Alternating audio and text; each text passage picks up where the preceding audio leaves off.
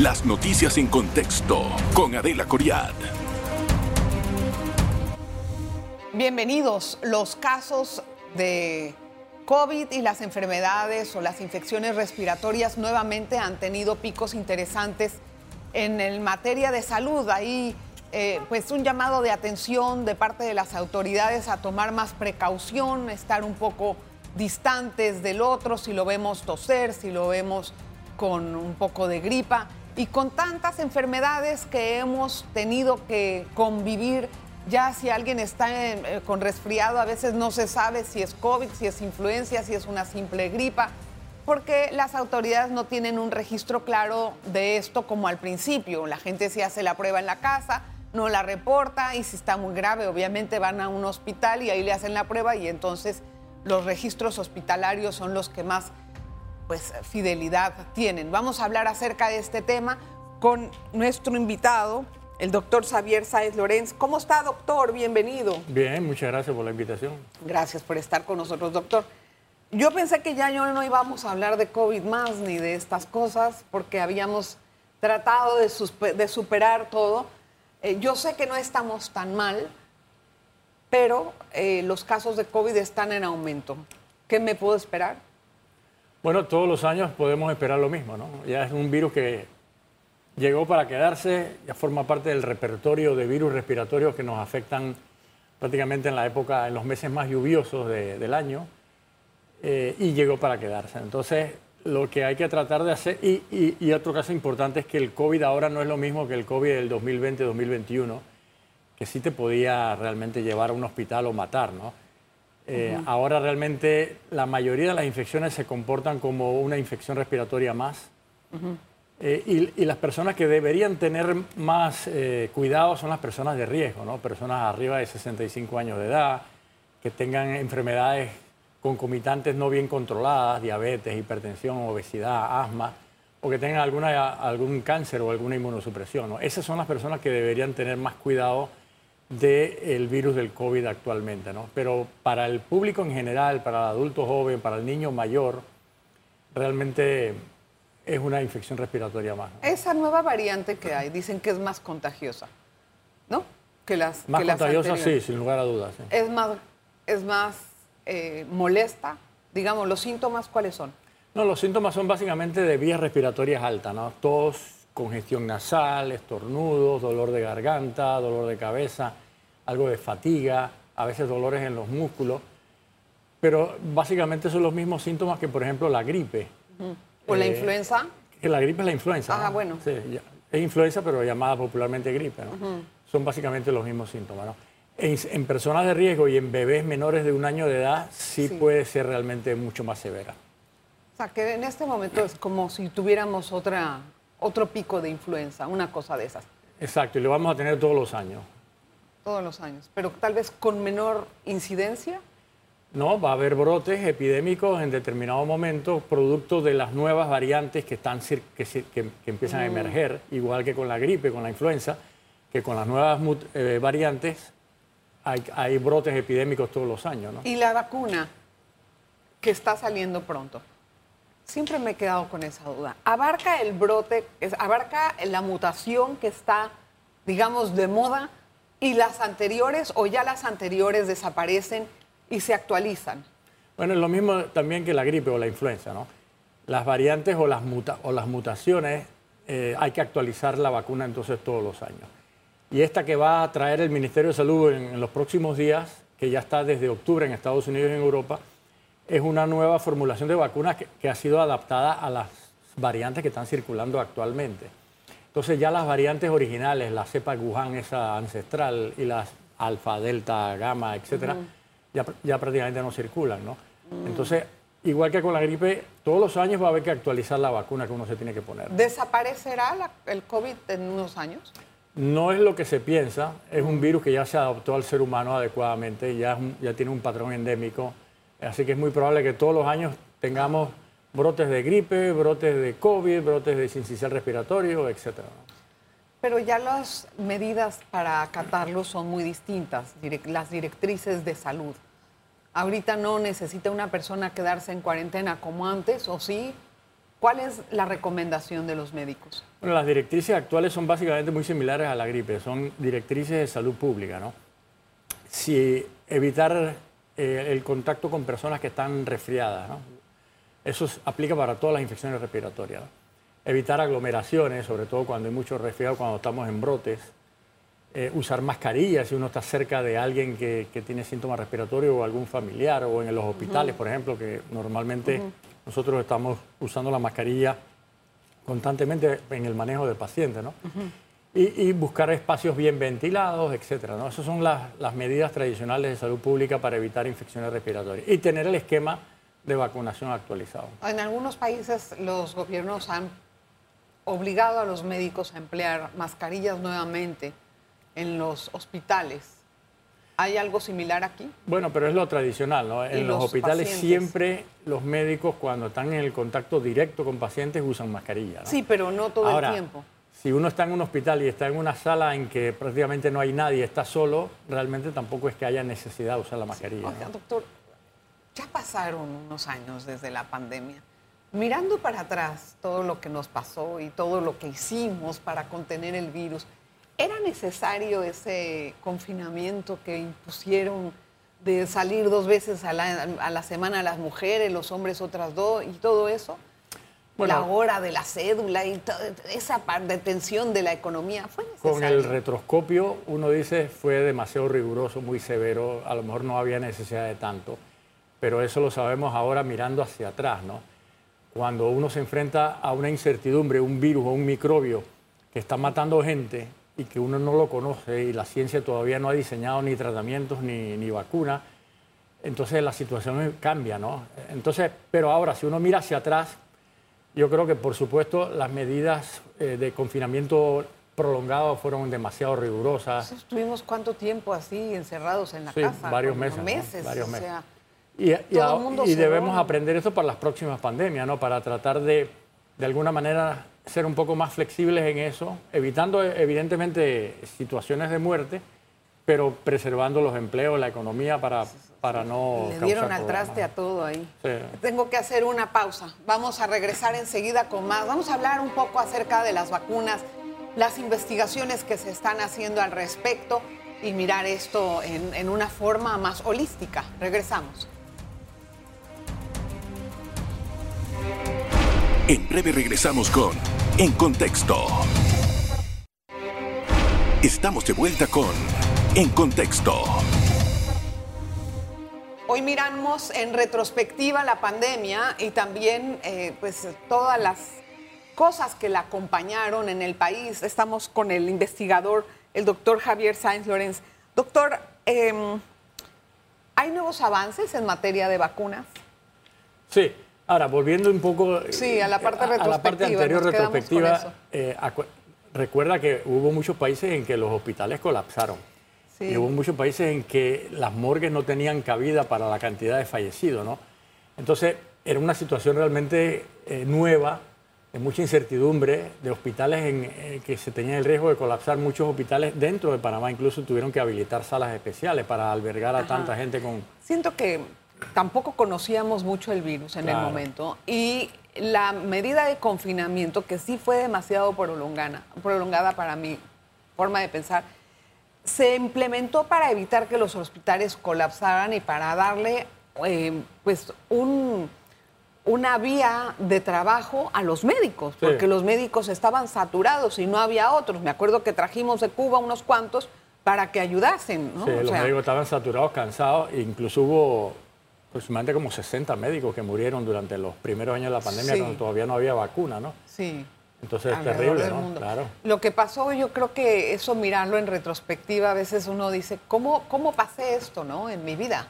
O sea, no pensé que me, iba a tocar a mí vivir una pandemia donde todo el mundo estaba sintonizado con la misma noticia. Eso era increíble. Por eso es más hasta fácil que salió la vacuna. Por eso es más fácil verlo hacia atrás, ¿no? Pero... ¿Ya bajaron de precio las vacunas? Bueno, las vacunas aquí en el país son gratuitas. Las pagamos todo con los impuestos, ¿no? Sí, pero, son gratuitas, ¿no? Eh, y todavía no están a nivel privado. Las vacunas de COVID estamos hablando. Eh, y hay, viene una nueva formulación de vacuna dirigida contra la cepa actual y eso lo vamos a ver todos los años, nuevas formulaciones de vacunas contra el COVID para adaptarse a las variantes que circulan. Pero el mundo de la vacuna realmente ha experimentado un auge espectacular, ¿no? porque ahora tenemos vacunas contra muchos otros microbios que antes no teníamos, e incluso las plataformas estas tecnológicas de RNA mensajero, etcétera, se están viendo que, son muy, que pueden ser muy efectivas en prevenir, por ejemplo, cáncer o enfermedades como el Alzheimer. O sea que ya no solamente las vacunas van a estar diseñadas para prevenir infecciones, sino para prevenir otras enfermedades. Doctor, el ADN, el, material genético de una persona es, es un gran misterio para los eh, investigadores. Hay partes que se conocen muy bien y hay otras que no. ¿Qué tan avanzados estamos, por ejemplo, en terminar de, em, para evitar que avance enfermedades degenerativas como el Alzheimer o también eh, las deficiencias renales en materia de ADN?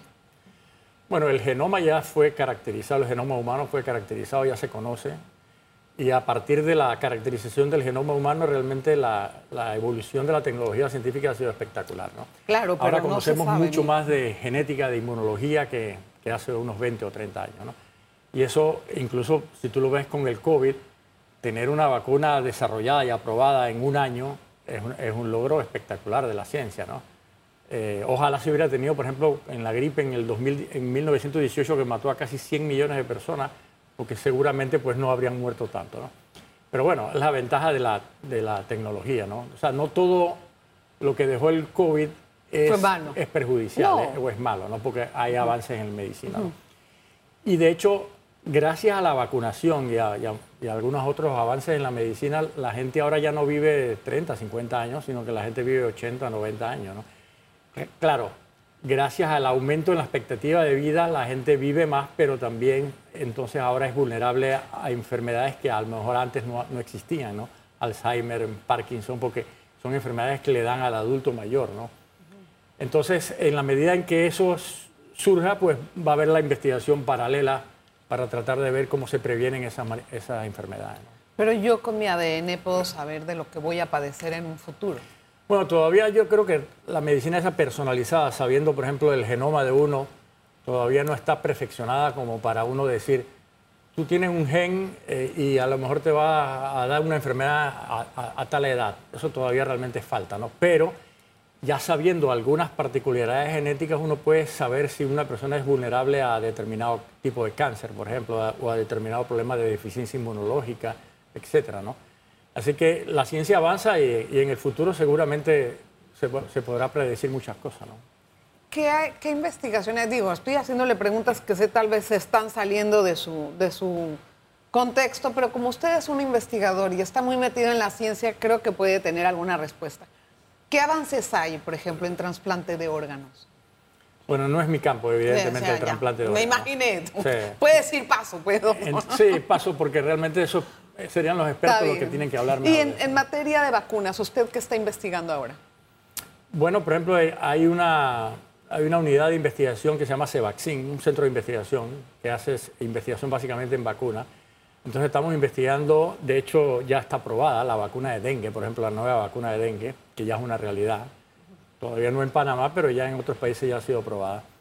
Estamos investigando, por ejemplo, vacunas contra eh, un patógeno diarreico que da mucho a la gente que va a cruceros, por ejemplo, el norovirus que causa diarreas en cruceros. También estamos investigando esa vacuna. Estamos investigando vacunas nuevas para erradicar la poliomielitis a nivel mundial, ah. que realmente es un, gran esfuerzo que está contribuyendo Panamá. Está financiado por la Fundación Bill y Melinda Gates el proyecto. Eh, y es un proyecto muy bonito ¿no? para erradicar la, la poliomielitis y estamos trabajando también con vacunas nuevas respiratorias. Por ejemplo, hay la empresa Moderna y otras empresas tienen, eh, en una sola inyección uno puede prevenir el COVID o la gripe o el virus respiratorio sincicial con solamente una inyección. O sea, tratar de que las, de aminorar el uso de tanta inyección y que con una sola dosis uno pueda prevenir varias enfermedades respiratorias al mismo tiempo. Eso sería también un logro muy bueno de la, de la ciencia. O sea, ¿qué tiene que decir usted a las personas? Yo sé que esto ha sido como un mito, pero sigue repitiéndose que no se quieren vacunar las personas que de COVID específicamente porque creen que hay una alteración en el, metabolismo o en, o en el ADN y eso ha sido algo muy repetido. ¿Cómo puede convencer a esas personas? Bueno, la mayoría de los disparates iniciales de los grupos estos activistas antivacunas realmente ya han sido refutados por la ciencia. Se ha demostrado que nada de lo que decían era cierto. Eh, y poco a poco pues la evidencia los ha ido minimizando o, apartando, ¿no? Pero ellos están reciclando esos disparates de alguna u otra manera, ¿no? Y para eso la educación, ¿no? Y los medios de comunicación tienen un papel fundamental, ¿no? Porque deberían estar del lado de la ciencia, de, de las fuentes fiables, para tratar realmente de combatir la desinformación, porque la desinformación mata. Eh, una, una, persona de riesgo que no se vacune adecuadamente puede morir, ¿no? Quizás el joven lo ve como si fuera una fantasía, pero, pero el joven puede eh, infectarse y contagiar a los mayores y, y, entonces para ellos es un relajo, para los mayores es la vida o la muerte, ¿no? Complica. Complica la situación en el entorno. Y yo siempre digo que la, la, ventaja de los antivacunas, la gran ventaja que tuvieron es que sus padres no fueron antivacunas. Y sus padres lo vacunaron contra sarampión, contra difteria y por eso realmente están viviendo. ¿no? Vamos a hacer una pausa entonces. Regresamos enseguida. Hay más en contexto. En breve regresamos con En Contexto. Estamos de vuelta con En Contexto. Gracias por continuar en sintonía de En Contexto. Hoy estamos hablando un poco acerca de las enfermedades respiratorias y del COVID, por supuesto. En materia de vacunas, o sea, ¿cómo afecta la velocidad de la mutación de un virus en el desarrollo de nuevas vacunas y su distribución? Sin lugar a dudas, el ejemplo típico es la gripe o la influenza, ¿no? Que todos los años hay que cambiar la vacuna, porque las, el virus se, adapta y cambia, y entonces las vacunas anteriores ya no, ya no, ya no trabajan, ¿no? Y el virus COVID, aunque no, no muta tanto como el virus de la gripe, lo hemos visto que también produce variantes y subvariantes, nietos, tataranietos de, de, la familia Omicron, ¿no?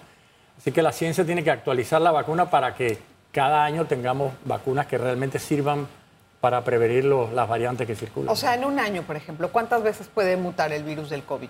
No, puede haber mutaciones, eh, miles de mutaciones pueden ocurrir. En que no las agarra la vacuna, o sea, que, que las puede abacar o no. Pero como son mutaciones puntuales, la vacuna sigue sirviendo, ¿no? Porque no, no, no es que muta todo el virus, el, virus es muy grande, ¿no? Tiene 31 mil pares de base, ¿no? Entonces puede haber una mutación en, dos o tres pares de base que eso no afecta realmente la vacuna. Pero cuando se empiezan a acumular las mutaciones y ya son 60, 80, 100, sobre todo en la, en la proteína de la espiga, que es la, la proteína más importante para la prevención con vacuna, entonces ahí sí hay que reformular la vacuna, ¿no? Ah, o sea que en un año es el tiempo prudente, usted dice, para poder sacar una nueva vacuna no seis meses o... Lo, es lo que la ciencia cree es que va a ser una vacuna anual contra el ah. COVID, igual que contra la gripe. ¿no?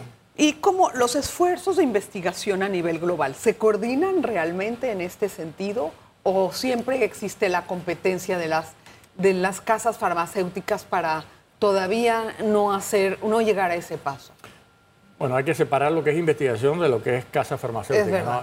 las empresas farmacéuticas, ese es un negocio, ¿no? Ellos van a tener una vacuna y la van a tratar de, promocionar. Son las, la gente que se dedica a la investigación y las autoridades de salud las que determinan si realmente esa vacuna sirve, si es segura, si es efectiva y si vale la pena introducirla o no y en, y en qué edades, etc. ¿no? Así que eh, yo creo que es importante separarlo, pero a nivel de investigación, de, ciencia, sí hay una colaboración mundial y que se ha mejorado sustancialmente con la pandemia. ¿no?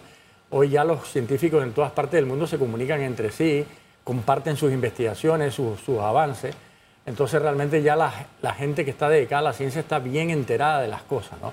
Independientemente que una casa farmacéutica diga que esta vacuna hay que aplicarla o no, es la ciencia y la autoridad de salud la que tiene que determinar si eso, si eso es así. ¿no? ¿Y, ¿Y qué consideraciones éticas especiales existen en las investigaciones que se hacen para las vacunas? Bueno, los, para que una vacuna sea investigada tiene que eh, haber un grupo de investigación experto que se dedica a la investigación en vacunas. Y usualmente estos investigadores no tienen nada que ver con la empresa que patrocina el estudio, ¿no? son independientes. ¿no? Y hay realmente unas regulaciones éticas extraordinarias. De hecho, cualquier proyecto de investigación de vacunas que quiera ser eh, eh, ejecutado aquí en Panamá tiene que tener la aprobación del Ministerio de Salud y la aprobación de un comité de ética que analiza los, beneficios versus los riesgos. ¿no?